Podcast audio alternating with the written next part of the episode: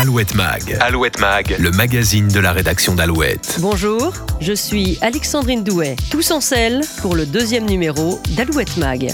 Alouette Mag, le magazine de la rédaction d'Alouette. Faut être honnête, j'ai pas la prétention d'être entré dans la légende du Tour. Et pourtant, Thomas Vauclair est bel et bien entré définitivement dans la légende du Tour de France et dans le cœur des Français depuis ce 8 juillet 2004, jour où il décroche pour la première fois le maillot jaune la prestigieuse et très convoitée tunique jaune dont on célèbre cette année le centenaire. Alors que le grand départ du Tour vient d'être donné, Alouette Mag vous offre sur un plateau un tête-à-tête avec Thomas Vauclair qui a repris sa place sur la moto de France Télévisions pour commenter la 106e édition de la Grande Boucle.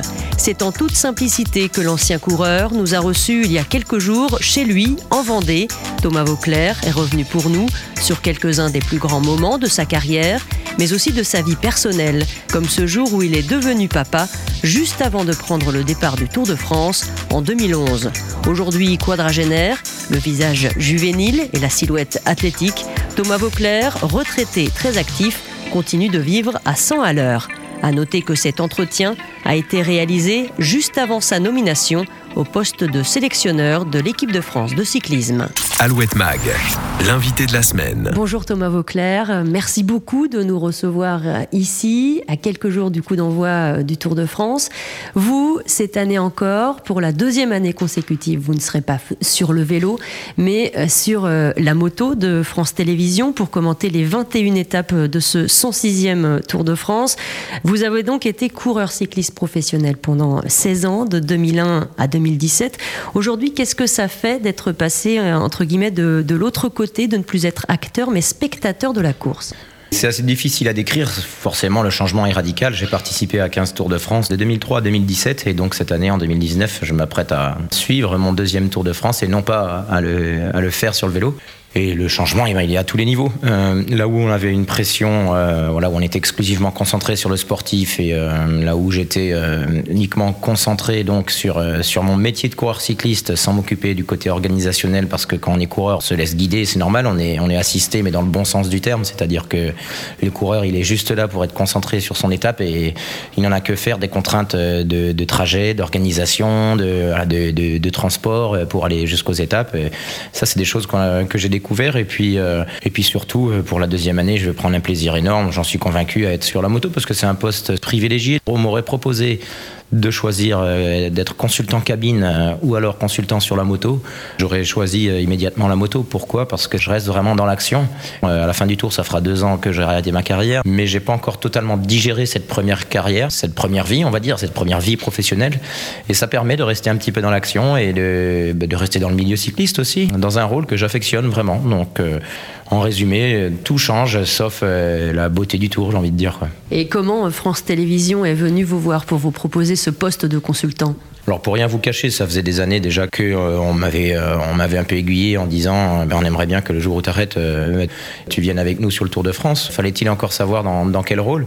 Il s'est trouvé que lorsqu'ils sont venus me faire cette proposition, au même moment, le, consultant en place sur la moto est parti manager l'équipe Cofidis. Donc une place est libérée naturellement et et donc j'étais bien content parce que, euh, parce que j'avais la place euh, qui me faisait envie euh, sur le Tour de France. Et puis surtout, j'arrivais pas dans une équipe en disant Bon, c'est moi, je suis ancien coureur, j'ai porté le maillot jaune et tout, faites-moi une place. Non, il y a une place qui s'est libérée et, et j'ai mis personne dehors. Et les choses sont parfois bien faites sans, sans les calculer. Et donc là, vous évoquez bien sûr Cédric Vasseur. C'est ça, c'est bien ça, Cédric Vasseur qui, qui, a été consultant sur la moto de France Télévisions pendant de nombreuses années et qui est passé manager de l'équipe Cofidis. Thomas Vauclair, c'est en 2001 que vous devenez cycliste professionnel. Hein. vous signez avec la formation vendéenne Bonjour à l'époque, hein, dirigée par un certain Jean-René Bernaudot. Vous aviez alors 22 ans, mais alors avant de devenir pro, comment est-ce que ça a commencé cette passion pour le cyclisme?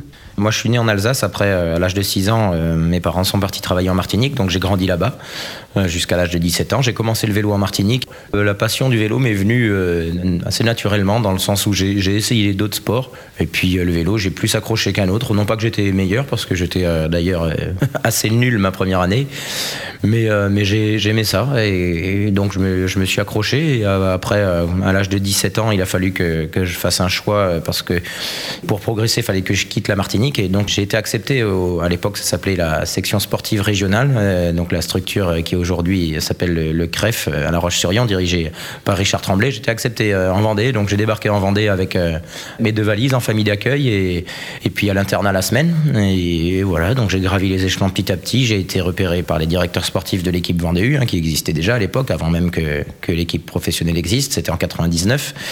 Et l'année suivante, Jean-René a, réussi à créer l'équipe Bonjour en 2000 donc. Et moi, je terminais mon BTS et, il m'a dit bah, écoute, termine tes études et, l'année prochaine, si, si, cette année ça se passe bien en termes de résultats, on te prendra dans l'équipe. Ce qui, ce qui s'est passé, c'est comme ça que la belle histoire, entre guillemets, a commencé avec Jean-René euh, jusqu'à ma fin de carrière en 2017. En 2003, vous participez à votre premier Tour de France. Alors quand vous apprenez, alors là vous avez 24 euh, ans, hein, vous apprenez que vous allez participer pour la première fois à la Grande Boucle, qu'est-ce qui se passe exactement dans votre tête? Eh bien, en fin de compte, c'est ça vient pas d'un seul coup. C'est-à-dire que quand j'ai commencé le vélo, je me suis dit bah, j'aimerais bien euh, gagner des courses. Après, j'ai réussi à gagner des courses euh, chez les jeunes. Je me suis dit euh, pourquoi pas en gagner la catégorie au-dessus, en élite. Et puis après, quand on arrive à gagner en élite, c'est-à-dire la catégorie juste avant professionnel, on se dit je vais peut-être pouvoir passer pro. Quand on passe pro, on fait son travail d'équipier et puis on dit bah tiens si j'arrive à bien faire mon travail, je vais peut-être réussir à gagner une course. Après, quand on gagne une course puis une autre et puis qu'on performe, on se dit j'ai peut-être une chance de faire le tour. Donc ça vient petit à petit. C'est pas pas un gamin de 18 ans d'un seul coup on dit ben du, jour au lendemain tu fais le tour. Donc bien sûr j'étais content, mais j'avais déjà fait beaucoup de courses, notamment le Tour d'Italie qui est un grand tour lors de ma première année. Donc bien sûr j'étais très fier quand on m'a dit que je serais au départ du tour mais je savais aussi euh, la difficulté de la tâche qui, m'attendait. Bon, c'était quelque chose parce que c'était le centenaire du Tour de France, avec un départ euh, sous la Tour Eiffel, un, prologue. Et, là, pour le coup, j'ai été vraiment grisé par l'événement parce qu'il y avait que 6 km et quelques de prologue. J'étais parti à fond. Euh, au bout de 2 km, j'avais tout donné. J'ai fini à la ramasse, mais c'était l'excitation de l'événement. Il y a la magie du tour, tout, tout ce décorum, mais il y a aussi cette course à défendre, son maillot à défendre. L'équipe de Jean-René Bernaudot, quelles que soient les appellations, a toujours été une équipe de baroudeurs, c'est-à-dire qu'on n'a jamais eu le meilleur coureur au monde, euh, capable de gagner le Tour de France à la pédale. En revanche, on avait un état d'esprit euh, offensif que peu d'équipes avaient. Et ça, c'est Jean-René qui a su nous l'inculquer. Et donc en 2003, c'était voilà, pour aller faire des échappées, et en 2004, euh, de la même manière. Alors après, cette façon de courir m'a permis d'endosser le maillot jaune, mais c'était vraiment tout pour l'offensive avec, euh, avec Jean-René. C'est en 2004 que vous décrochez pour la première fois euh, ce maillot jaune. Et, d'ailleurs, quelques semaines avant, vous aviez été sacré champion de France. Est-ce que vous vous dites, c'est un véritable rêve de gosse là, qui est en train de se réaliser? Déjà, le, championnat de France qui précède, euh, c'est bien de le signaler parce que j'avais déjà gagné quelques courses, mais de devenir champion de France une semaine avant le Tour de France, ça m'a vraiment installé dans le paysage cycliste. Pas forcément du grand public, mais dans le paysage cycliste. Et, ensuite, quand j'ai pu revêtir le maillot jaune, oui, c'est un rêve de gosse. Alors sur le moment, je me rendais pas forcément compte. Mais déjà le soir à l'hôtel, il y avait plein de journalistes. Je dis, bah, qu'est-ce qui se passe? Euh, Voilà, je, suis en tête du Tour, j'ai le maillot jaune, mais je vais pas le gagner. Et le lendemain, pour aller euh, pour aller signer la feuille d'émargement, là, je me suis rendu compte de la portée que ça avait parce que je pouvais pas faire 10 mètres sans, sans m'arrêter, quoi. Et, là, je me suis dit, ouais, il est en train de se passer quelque chose quand même. Non seulement vous décrochez le maillot jaune, mais en plus, vous allez le porter durant 10 jours cette année-là, en 2004. Vous l'avez même défendu avec panache face à un certain Lance Armstrong. Les Champs-Élysées n'étaient pas loin finalement ils étaient pas loin, mais ils l'étaient quand même. C'est-à-dire que si on résume 2004, et je l'ai compris après, sur le moment, j'étais, juste, euh, bah, je croquais dedans à pleines dents, et, je, voulais juste être digne de ce maillot avec euh, bah, ma jeunesse, ma fougue, et cette fougue qui m'a pas lâché tout au long de ma carrière d'ailleurs, mais, euh, en tout cas, je, je calculais pas. Par la suite, j'ai compris à quel point, euh, pourquoi ça avait aussi bien, euh, voilà, il y avait une, espèce de symbiose avec le public. C'est parce que ben, j'étais le petit, le petit jeune français contre le grand méchant américain avec tous les moyens. Et, même si le combat était perdu d'avance, euh, et ça j'en étais convaincu, je savais très bien que j'allais pas gagner le tour. Mais le maillot jaune, il faut en être digne. Et en plus, toute mon équipe avait travaillé pour que je le conserve. Donc il y a eu quelques jours où il fallait que moi je me batte pour le conserver en montagne. Et ça a fait du bien au public français, je pense. Et moi, j'ai vécu des moments inoubliables. Et, et puis c'était peut-être une bouffée d'oxygène aussi, dans, parce que c'était des années compliquées, euh, il faut pas se le cacher dans le contexte du vélo. Allez, petit Vauclair pour garder ce maillot jaune jusqu'au pied de l'Alpe d'Huez. Regardez, un Thomas Vauclair qui va terminer à quelques encablures de Gilberto Simoni. Simoni qui en termine seulement maintenant à 3 minutes et 45 secondes. Il n'est pas très loin derrière Thomas Vauclair. Il faut l'encourager, il reste 450 mètres pour ce petit bonhomme Ah, il faut faire le sprint, il peut le, il peut le garder. 40 secondes encore pour Thomas Vauclair. Il faut le voir absolument apparaître maintenant dans le virage. Il faut le voir apparaître Thomas Vauclair. Derniers efforts. Allez, ça va être bon Thomas. Allez, allez, allez. Oui, il va conserver son maillot jaune. Extraordinaire bonhomme. Extraordinaire bonhomme. Il en a les larmes aux yeux, ce gamin-là. Il nous embellit Et là, justement, pour vous, c'est un véritable tournant hein, dans votre carrière. Le monde cycliste, les journalistes vous découvrent et surtout, eh bien, tout simplement, vous entrez dans le cœur des Français. le maillot jaune de 2004, ça a changé. Ça a changé. Il y a eu un avant et un après, ça c'est sûr, au niveau de ma carrière obligatoirement, euh, vu que ça, apporté de la, ça apporte de la notoriété et tout, euh, bon, c'est sûr que ça change un petit peu la vie aussi. Et bien sûr qu'aujourd'hui encore, je suis associé, alors selon les âges, quand c'est des gamins de, de, de 20 ans, euh, bah, ils me parlent du Tour de France 2011, mais quand c'est des personnes plus âgées, leurs souvenirs remontent à, à 2004 souvent. Et c'est vrai que ce maillot jaune, cette aventure en jaune, on peut dire aventure en jaune, cette épopée, ça m'a fait rentrer un petit peu dans le cœur des gens qui aiment le vélo, quoi, parce que parce que je pense que je donnais l'image euh, vraie d'un coureur qui se prenait pas pour un autre et puis qui donnait tout sans, sans calculer, tout en sachant que c'était perdu d'avance, mais c'est pas pour ça que je baissais les bras. J'imagine qu'à 25 ans, on n'a pas encore conscience qu'on est en train d'entrer dans la légende du Tour, aux côtés des Anctil, euh, Poulidor, Lemon, euh, Merckx. Là, là, à 25 ans, c'est, on est trop jeune pour imaginer tout ça faut être honnête, j'ai pas la prétention d'être rentré dans la légende du Tour, mais c'est pas pour ça que je suis pas fier de ce que, de ce que j'ai pu faire, parce que je pense avoir euh, été un peu un coureur euh, à part dans le sens où j'ai pas gagné le tour, mais j'ai quand même marqué de mon empreinte. Et le public l'a ressenti, les organisateurs, les médias aussi, ça passait bien. J'étais nature. Mais sur le moment, on n'en a pas conscience. Non, à 25 ans, euh, bien entendu qu'on n'en a pas conscience et c'est peut-être mieux parce que si, si, on commence à se dire, alors même qu'on doit pédaler 200 km à travers les montagnes pyrénéennes ou alpestres, qu'on se dit, ah, ce que je fais c'est bien, je suis en train de rentrer dans la légende soi-disant Ouais, ça veut dire qu'on a déjà pris le citron et euh, qu'on fait fausse route. Quoi. 2004, il y a eu aussi une participation aux Jeux Olympiques d'Athènes. C'est pas rien, ça non plus. Le cyclisme, c'est un sport à ce niveau-là un peu particulier parce que pendant longtemps, les JO sont passés un peu après le Tour de France. C'est toujours un petit peu le cas si vous demandez à un coureur qui n'a jamais gagné le Tour ni les Jeux Olympiques, est-ce qu'il préfère gagner le Tour ou les JO Je pense que, le Tour reviendra plus facilement dans, la réponse. Mais, c'est vrai que c'est une fierté quand les sportifs de haut niveau, même dans le cyclisme où les, Jeux Olympiques n'ont pas l'importance qu'ils peuvent avoir dans l'athlétisme ou autre, je suis très fier d'avoir de pouvoir dire, bah, par exemple, à mes enfants que j'ai participé aux, Jeux Olympiques. J'aurais dû participer normalement une deuxième fois en 2012, mais le sélectionneur devait donner une sélection justement à une date butoir et à cette date-là, euh, j'avais une douleur au genou et je n'étais pas sûr de pouvoir terminer le tour. Donc il n'a pas pris le risque. J'aurais pu avoir deux participations au JO. J'en ai, j'en ai une, c'est l'essentiel. Je suis fier d'avoir participé aux Jeux Olympiques parce que quel que soit le sport qu'on pratique, c'est, la référence, c'est l'essence même du sport avec une très honorable 20e place, hein, c'est bien cela. Ce qui était pas si mal parce que euh, bah, j'étais jeune, le contexte était très compliqué, euh, j'étais très fier de faire 20e. En 2011, le Tour de France part de Vendée du, euh, du fameux passage du Gois. Et là, eh bien, vous vous dites certainement, en tant que Vendéen d'adoption, il y a quelque chose à faire sur cette édition. Après 2004, je me suis rendu compte avec les années à quel point il était difficile d'endosser le maillot jaune quand on était dans ma catégorie de coureur, c'est-à-dire ni le meilleur grimpeur, ni le meilleur sprinter pour les bonifications ni le meilleur contre-la-montre. Après 2004, je savais que j'avais les moyens de gagner une étape, ce que j'ai réussi à faire euh, en 2009, 2010 euh, et, ensuite 2012. Mais en 2011, au départ du Tour de France, euh, j'ai pas d'objectif précis, mais je m'interdis rien. Mais je me dis pas, je vais porter le maillot jaune. Quand j'ai pris le maillot, il y en a qui m'ont posé la question, mais ça a l'air d'être tellement bien calculé depuis le début du Tour que c'était prévu. Quoi.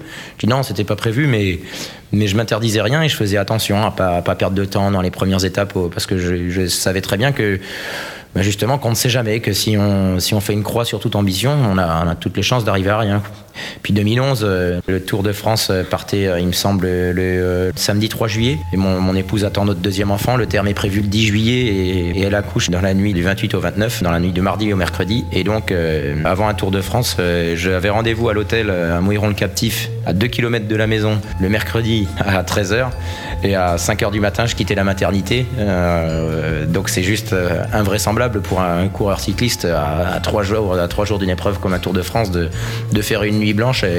mais quand les, éléments se mettent bien, les premiers jours avant le tour et, les jours, les premiers jours du tour, eh bien le matin j'avais l'entraînement. Après j'allais voir mon épouse à la maternité qui était à 6 km et ensuite je revenais à l'hôtel qui était à 3 km de la maison et tout ça, ça, fait que j'étais dans un état, ça pouvait que se passer bien en 2011.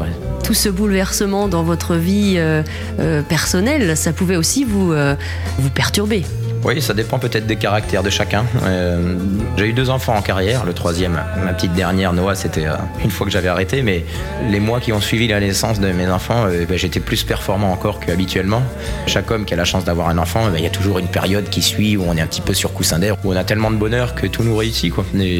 Oui, ça aurait pu chambouler, mais là, ça a chamboulé, mais dans le bon sens, oui. Et alors, vous êtes décidément abonné au chiffre 10, puisque cette année-là, vous avez votre maillot, vous porterez le maillot jaune pendant dix jours, une fois encore. Un clin d'œil du destin d'ailleurs quand quand j'ai commencé le vélo en 80, 92, 93, mes deux premières années, euh, je crois que c'est en 92 où euh, je regardais à la télé euh, Pascal Lino, un Français qui avait porté le maillot jaune pendant 10 jours. Et je me disais, quand j'allais m'entraîner, ben, j'aimerais bien être comme lui un jour. Et maintenant, on en rigole parce que quand je suis avec l'organisateur ASO pour lequel il officie, ben, je, lui raconte l'histoire. Il est, grand-père maintenant. On est sur les courses de temps en temps et on rigole de ça. Et c'est vrai qu'en 2004 et 2011, c'est à chaque fois 10 jours. Même si c'est 10 journées en jaune, c'est la durée qui est le seul point commun, tant les deux aventures sont différentes. Pour revenir à cette euh, fameuse édition 2011, 10 jours euh, avec le maillot jaune, et puis, euh, alors ça c'est pas rien, vous finissez au pied du podium la quatrième place. Évidemment, là, les yeux des Français brillent. En 2004, quand j'ai endossé le maillot, je dis bon, je vais le défendre le plus longtemps possible, on verra bien. Et en 2011, euh, j'avais progressé, le, contexte dans le cyclisme était également euh, meilleur. Ça s'était assaini, l'atmosphère était assainie. Euh, donc il y avait des choses qui étaient réalisables qui n'étaient pas forcément quelques années auparavant. Et, donc quand j'avais ce maillot jaune en 2011, je me disais bon, je vais le garder le plus longtemps possible, mais je vais aussi essayer, c'est peut-être ma chance de ma carrière, de faire un bon classement général à Paris. Et, et c'est vrai que si j'avais pas fait quelques erreurs stratégiques un peu dues à ma, fougue, à toujours mon goût de l'offensive. Euh, physiquement, j'avais euh, ma place était sur la deuxième marche du podium à Paris et pas au, pied, au pied du podium. Mais en même temps, j'ai pas de regret parce que j'ai le sentiment d'avoir laissé passer la deuxième place parce que j'ai couru de manière offensive et, que j'ai fait une ou deux erreurs stratégiques euh, assez grosses. Mais je suis convaincu que je pouvais pas gagner le tour parce que Cadel Evans, vainqueur cette année-là, avait des aptitudes contre la montre bien supérieures aux miennes et il y en avait un de très long juste avant l'arrivée à Paris la veille.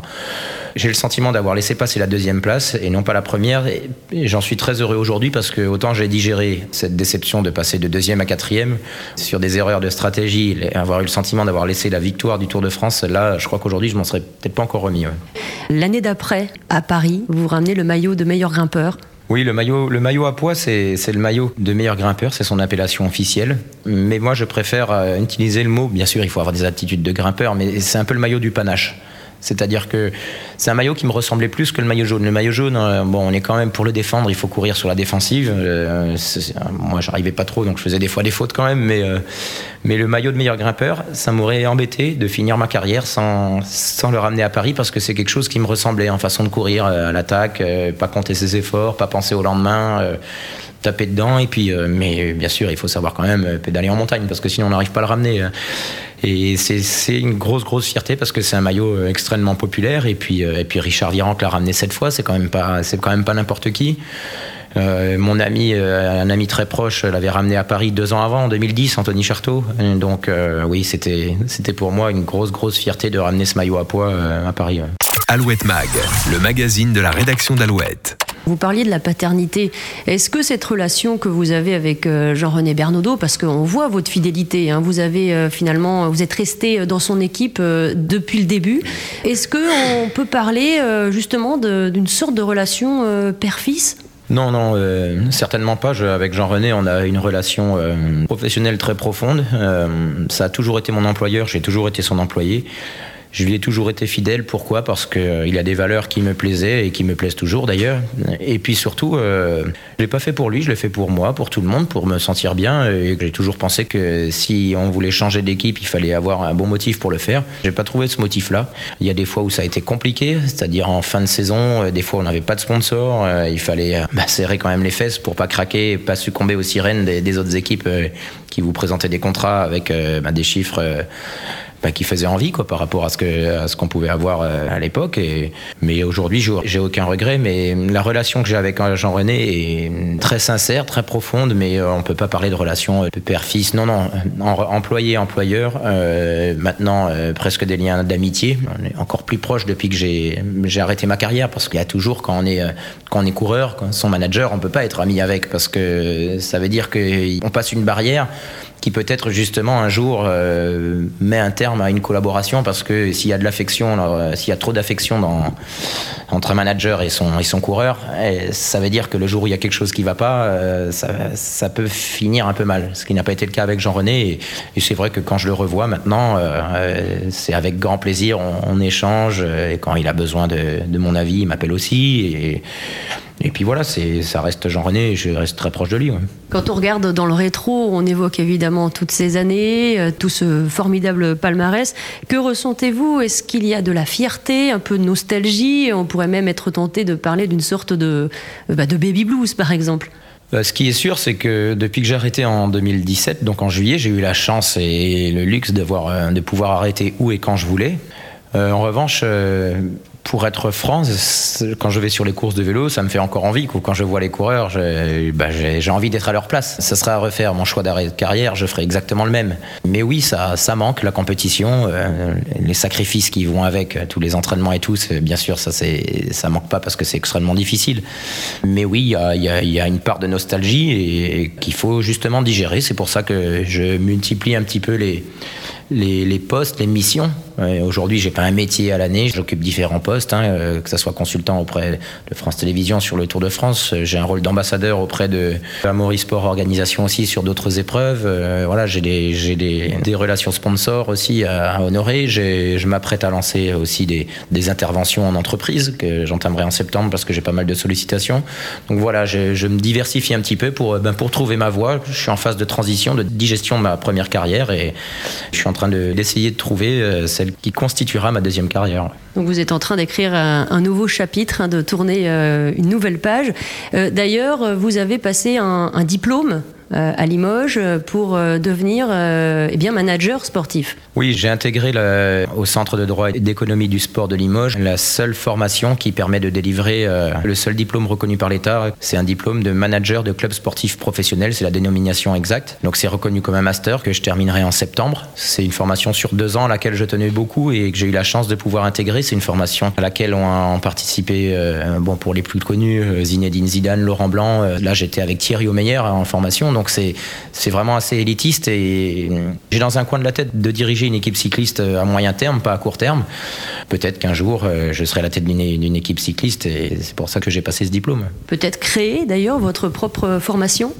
Tant que l'équipe de Jean-René existe, je ne me vois pas créer une équipe euh, parallèle. Rien ne m'en empêcherait de tenter le coup, mais l'équipe de Jean-René, c'est mon équipe de toujours. Euh, tant qu'elle existe, je ne me vois pas créer une équipe en parallèle. Après, euh, pourquoi pas dans, quelques années prendre la suite de Jean-René, mais, mais là encore, c'est avec un point d'interrogation. Les choses sont très claires avec, entre Jean-René et moi, on en a discuté. Mes activités n'ont aucun, aucun rapport avec euh, l'équipe de Jean-René euh, depuis deux ans, mais c'est pas pour autant que j'ai pas d'excellent rapport avec lui. On sent votre, votre sens de la sincérité, la, fidélité. C'est ça aussi finalement qui plaît aux Français, même si aujourd'hui vous êtes un jeune retraité du cyclisme. Oui, je pense que ça plaît. Après, euh, moi, je me suis jamais. Euh, allé il y a peut-être quelques mois, en 2005, quand ça a suivi le maillot jaune, où si je pense que j'ai pu prendre la grosse tête un peu une fois dans ma carrière, c'est à ce moment-là, parce que euh, parce qu'on a 25 ans, qu'on est connu, qu'on gagne un peu de sous, et voilà. Mais après, le sport cycliste, ça vous ramène vite les deux pieds sur terre. Hein. Quand vous prenez quelques volets sur le terrain, vous vous rappelez vite que vous êtes juste un sportif et qu'il faut s'entraîner pour pour performer, et, et c'est tout. Donc je suis très fier de ce que j'ai pu réaliser. Euh, si on m'avait dit ça au début de ma carrière, les résultats, les maillots jaunes, les courses gagnées, champion de France deux fois et tout, euh, j'y aurais pas cru, honnêtement. Mais en même temps, je me suis jamais pris non plus pour, euh, pour un chirurgien qui, qui sauvait un enfant en transplantant un, un cœur. C'est deux choses différentes. Quand le public parle de vos différents titres, peut-être qu'il ne pense pas à tous ces moments de doute, ces moments de douleur, ces moments difficiles de séparation avec votre famille. Oui, c'est sûr que quand vous voyez une étape du Tour de France à la télé ou que vous regardez les coureurs passer, vous voyez le, jour J, euh, ce qui se passe, les coureurs performés. Mais pour en arriver là, il y a, des mois de travail, des mois de sacrifice, des, absences. Quand j'étais coureur, je partais euh, au bas mot 150 jours par an de la maison, sachant que quand j'étais à la maison, euh, il fallait que j'aille m'entraîner entre 2 et 7 heures par jour. Et vous n'allez pas, quand vous êtes coureur cycliste, vous vous levez le matin, vous n'allez pas manger des pains au chocolat et vous n'allez pas manger chez des amis le soir en, buvant un verre de vin et, en, en allant au resto. vous n'avez pas de week-end quand vous êtes coureur cycliste. Vous avez, la vie sociale, c'est très compliqué. Donc pour la pour l'épouse ou la famille, une fois que vous avez des enfants, c'est compliqué aussi. C'est vrai qu'il et puis ben, y a des, on on voit, toujours les courses où ça marche, mais les jours où ça marche moins, où, où vous avez travaillé dur et puis que vous n'avez pas les résultats escomptés, ben là il n'y a pas de journalistes qui viennent vous dire ah, félicitations ou quoi.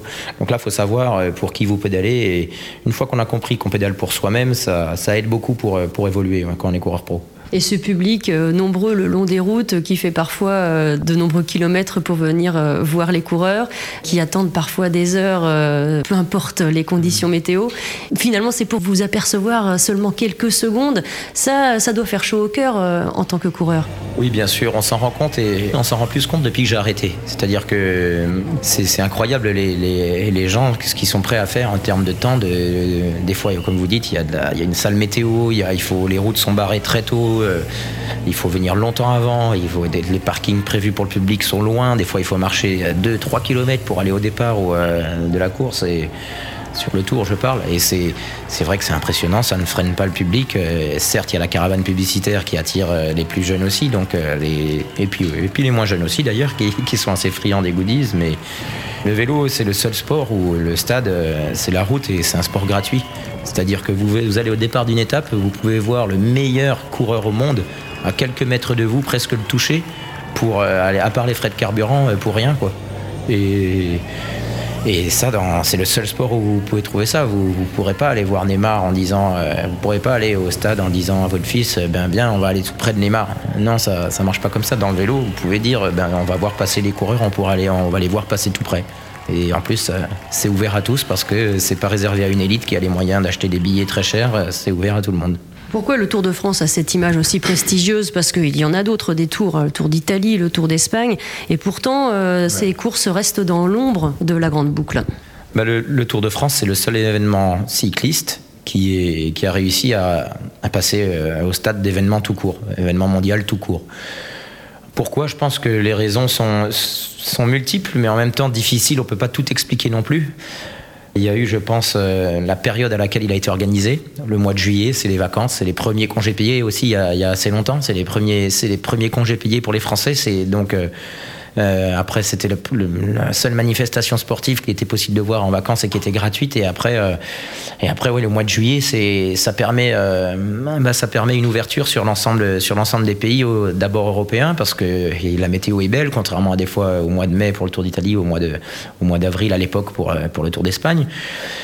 Et puis euh, après, il y a des choses qu'on n'explique pas. Le Tour de France, la France, c'est aussi hein, le pays le plus touristique du monde, je crois, si je dis pas de bêtises. Il y a des images magnifiques. Euh, déjà depuis des années, il y a des images d'hélicoptères euh, de plus en plus belles. C'est transmis dans 200 pays. Tout ça, ça contribue à ce que ça reste très largement au-dessus des autres événements sportifs. Faut pas s'y tromper. Moi, j'ai souvent donné le conseil quand j'étais coureur avec les petits jeunes qui faisaient leur premier tour. attention les gars, cette course, c'est le Tour de France. Il y a des particularités mais c'est pas ce qui est normal dans le vélo. Le tour, c'est ce qui est extraordinaire. Euh, donc vous avez la chance de le faire une fois dans l'année. C'est pas pour ça qu'il faut dénigrer euh, les autres courses, parce que le tour, c'est la seule course qui est pas normale, j'ai envie de dire. Et le sport cycliste, euh, c'est trois semaines dans l'année le Tour de France, mais il y a, plein de courses et il y a plein de mois où vous aurez moins de monde sur le bord de les routes, mais où il y aura des vrais passionnés qui vont venir vous voir passer et, où, il y aura quand même une concurrence et un esprit de compétition largement euh, comparable à celui du Tour. Donc ça, il faut, l'avoir à l'esprit. Et moi, dans ma carrière, je me suis forcé, euh, mais sans, enfin d'ailleurs sans me forcer, j'ai toujours pris plaisir à, aller au charbon sur euh, l'étoile de Bessèges au mois de février, dans le froid, la pluie, des fois la neige, ou au Tour de Vendée en octobre, souvent sous la pluie, parce que j'aime j'aime le vélo dans son ensemble et j'étais un coureur de toute l'année, même si on, je suis toujours adossé à cette image de maillot jaune. Aujourd'hui, vous êtes à la retraite, quadragénaire, et évidemment, le vélo fait encore partie de votre vie. Euh, la preuve, vous avez fait une, formidable performance euh, lors du Alpha Ironman au Sable d'Olonne, euh, lors d'une course en relais avec Mathis Rocard pour la natation et Julien Cugnot pour la course à pied. Ouais, c'était euh, c'est une idée un peu pas folle, mais euh, sympa. C'est-à-dire que j'ai un, partenaire, euh, j'ai un partenaire. Je suis, je suis, ambassadeur de la marque MX3 Nutrition qui est basée au Sable d'Olonne, une marque sablaise. Donc, et le boss de Christophe Landais nous a dit Est-ce que ça vous dit, les gars, qu'on fasse une équipe pour faire le relais? Je dis bon, pas de problème. C'était il y a un an. donc, 90 km de vélo, je savais que je pouvais les faire. À quelle vitesse après? Ça, c'était la question. Je me suis quand même entraîné. Je vais pas le cacher parce que parce que pour sortir une performance, ben, pour battre le champion du monde euh, en titre de la, enfin, les champion du monde d'Ironman sur la partie vélo, euh, il faut quand même appuyer justement sur les pédales. Donc j'ai pas mal roulé, ça m'a motivé, c'est bien parce que ça me permet de, garder aussi un peu la ligne et la condition. Et c'est des petits objectifs comme ça, euh, comme cette Alpha Ironman au Sable en relais, qui, qui permettent de, retrouver un peu ce goût de la compétition. Alors pendant quelques mois après l'arrêt de ma carrière, bon, j'avais perdu ce goût de la compétition vraiment. J'avais pas du tout envie de me faire mal physiquement, donc j'allais faire des petits tours de vélo, mais sans, sans taper dedans. Et, depuis, j'ai fait un ou deux trails. J'ai fait euh, donc ce, triathlon en, relais. Et donc, oui, je, prends plaisir. C'est pas une contrainte pour moi. Quand j'ai quand j'ai le temps, quand j'ai le temps, je, prends plaisir à aller, à aller faire du sport. D'ailleurs, à la fin de cette interview, je vais aller, je vais aller faire un petit tour de vélo. La compétition, mais on va dire sans, euh, sans la pression, sans les contraintes, ça, ça vous plaît finalement depuis que vous êtes euh, à la retraite? Oui, c'est exactement ça. C'est vraiment d'un point de vue personnel. Alors là, il y avait sur, la, Life Ironman, il y avait quand même un petit challenge parce qu'on avait une belle équipe et avec Mathis et Julien, bon, ils sont en activité, ils sont à très haut niveau. Donc moi qui suis retraité, je voulais pas, voulais pas les plomber. Donc euh, il a fallu que je m'entraîne et que je, me fasse mal aux jambes. Mais sinon, j'aborde le sport d'une manière très personnelle, c'est-à-dire que c'est pour euh, me dépenser, me sentir bien. Et quand je me lance des challenges, c'est vraiment d'un point de vue personnel et pas en recherche de, performance ou de résultats et sans pression. Et, ça, c'est le côté sympa de l'après-carrière. Vous êtes euh, papa, vous évoquez la paternité tout à l'heure. Euh, Est-ce que déjà l'un de vos enfants a pu vous dire bah, Papa, moi, je veux faire comme toi, je veux être coureur professionnel J'ai un garçon, j'ai deux filles. Mon grand, il a, il a 10 ans, il s'appelle Maë.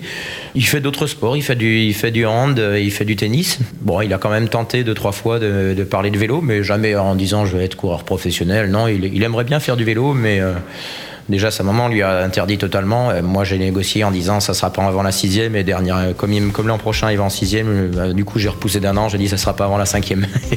et donc, on lui demande est-ce qu'il est qu fera du vélo, il a dit bah pour l'instant, j'ai pas le droit, pas avant la cinquième. voilà. Et puis euh, mes, mes, deux filles. Alors la petite dernière qui a 20 mois, elle n'a pas encore donné son opinion.